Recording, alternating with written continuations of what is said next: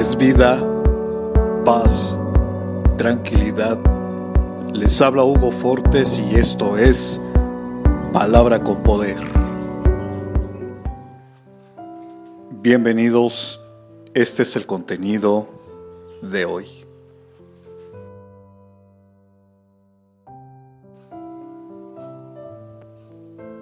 Sin embargo, yo confío en que veré la bondad del Señor mientras estoy aquí en la tierra de los vivientes. Espera con paciencia al Señor, sé valiente y esforzado. Sí, espera al Señor con paciencia. Salmo capítulo 27, versos 13 y 14. Debemos confiar plenamente en el Señor, pase lo que pase en nuestra vida. Él siempre tiene el control de todas las cosas.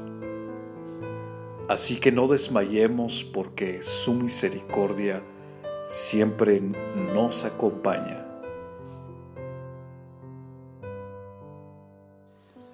Comparte, será chévere.